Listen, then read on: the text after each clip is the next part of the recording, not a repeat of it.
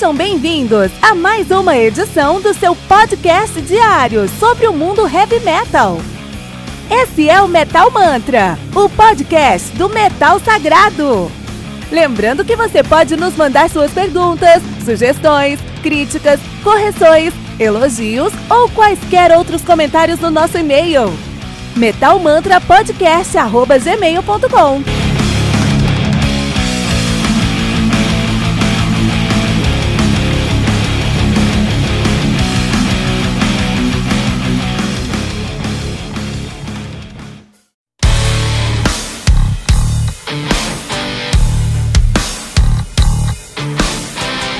Olha aí, estou invadindo o seu episódio rapidinho porque temos uma pergunta importante. Você ama o heavy metal? Acredito que a resposta seja com certeza, mas o que você tem feito para apoiar o metal todo dia? Aqui no Metal Mantra nós postamos dois episódios por dia, duas entrevistas por semana e uma retrospectiva aos finais de semana. E precisamos da sua ajuda para continuar a levar o metal para ainda mais pessoas. E ainda vamos te dar duas recompensas exclusivas. Toda semana tem o Heavy Bulletin, uma revista digital com o melhor do mundo do heavy metal. E você vai receber um podcast especial e exclusivo para os colaboradores do Metal Mantra. E você quer saber o que tem no nosso Heavy Bulletin ou no nosso episódio secreto? Corre na descrição desse episódio que tem um link para você conhecer a nossa primeira edição e o nosso primeiro episódio secreto agora mesmo. Não deixe de co colaborar para que o metal continue sagrado. Não deixe de colaborar para que o metal continue sagrado.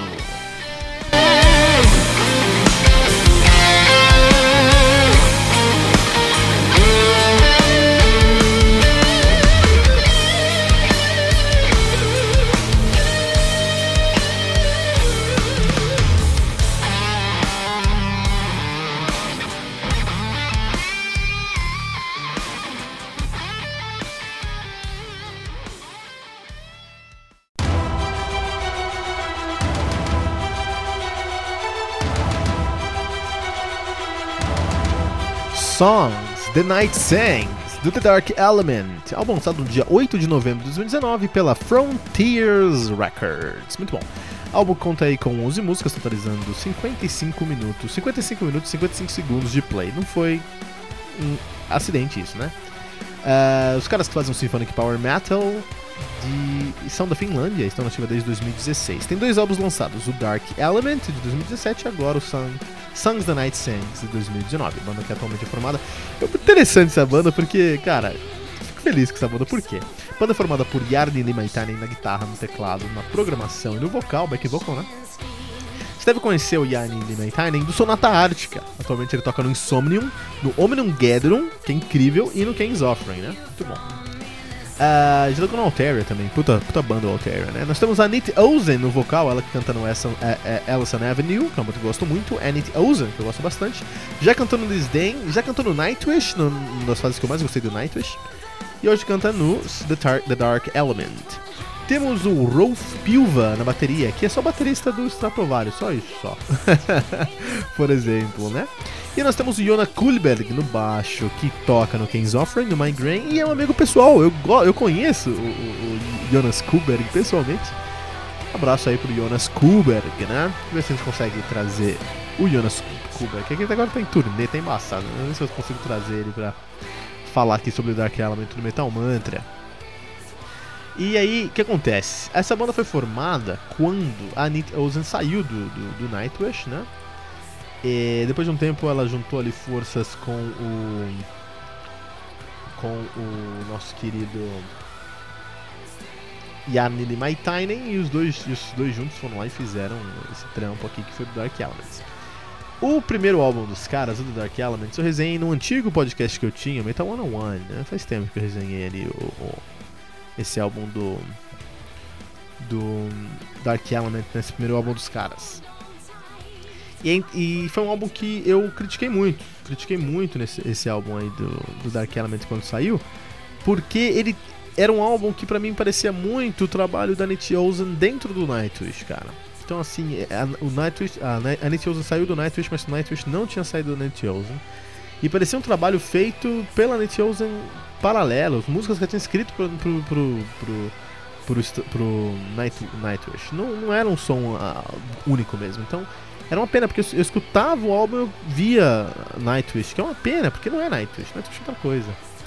E não parece que eles ouviram o meu feedback, cara, porque esse som, esse álbum tá bem diferente do que a gente conhece sobre a, a Nit Ozen no uh, uh, Nightwish. Tá bem diferente do que, do que a gente conhece sobre a Nityozen no Nightwish, tá bem diferente do que a gente conhece do Limaitainen no King's Offering e no Sonataris, que é mesmo assim trazendo a, a, a trazendo a, a, tudo que a gente precisa conhecer ali, a identidade do Yarn Limaitainen para dentro do, do desse trabalho do The Dark Element. Então acabou que é um álbum, dessa vez é um álbum original de uma banda de metal sinfônico com, com uh, músicos muito experientes na cena. E aí, vale muito a pena ouvir esse som, cara. Eu tô ouvindo esse álbum desde o lançamento em loop, cara. Porque é um álbum muito bem feito, muito bem escrito, muito bem composto, tem hits instantâneos, né? Você vai encontrar músicas lindíssimas lindíssimas. A composição desse álbum tá muito boa. A produção desse álbum tá muito boa, funciona muito bem mesmo.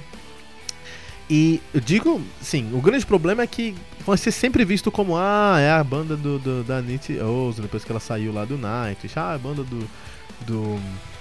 Do Yarn My Tiny, depois que ele saiu do Sonata Ártica. Sempre vai ser visto assim, mas não por não deveria, porque é um, é um álbum que rivalizaria, seria rival do novo álbum do Nightwish. O último álbum do Nightwish aí, o, lembra o nome direito? Vou pegar aqui.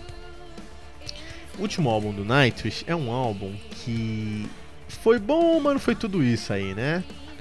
A Flor Jensen tem muito potencial, mas ela não apresentou o potencial dela no Endless Forms Most Beautiful. E não sei se vai apresentar nos próximos álbuns. E aí que nasce a chance do The Dark Element ganhar esse espaço aí e conseguir se tornar uma banda tão grande quanto o Nightwish, porque a qualidade aqui tem esse álbum aqui do Night, esse álbum do The Dark Element, pra você que gosta de power metal sinfônico, é incrível. A voz da Nietzsche Olsen tá cristalina, ela tá envelhecendo, mas tá cada vez melhor. Continua com aquela voz angelical, sabe? O um, Maitani, por estar tá tocando em outros lugares, tá tocando no Off, no trabalho acústico lá com Kotipelto, no Insomnio, no Gathering, que são bandas de death metal melódico na Finlândia, ele tá extravasando os riffs agressivos dele lá. E ele tá conseguindo dosar a pegada dele e trazer só elementos aqui que deveriam estar aqui mesmo. Então ele tá com uma, uma, uma bagagem em trazer uma sonoridade incrível. Parabéns, meus parabéns pro Yannis, Yannis Limaitainen. Ele tá mandando muito bem.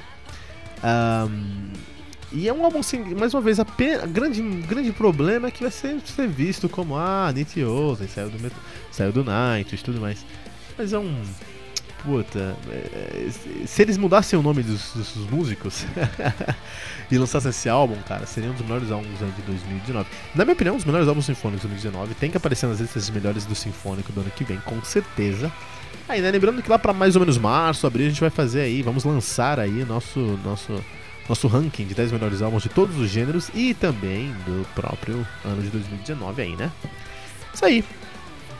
The Dark Element com um álbum incrível, né? The, o nome do álbum é incrível, The Songs The, the Songs the Night Sings. Tem um trocadilho engraçado aí. The Songs the Night Sings do Dark Element aqui no Metal Mantra.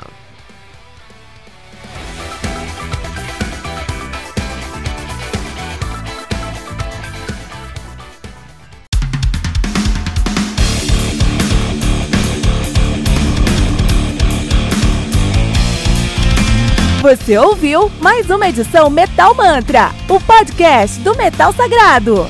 Apresentação: Kilton Fernandes. Não deixe de compartilhar a palavra do metal compartilhando esse episódio, usando a hashtag Metal Mantra.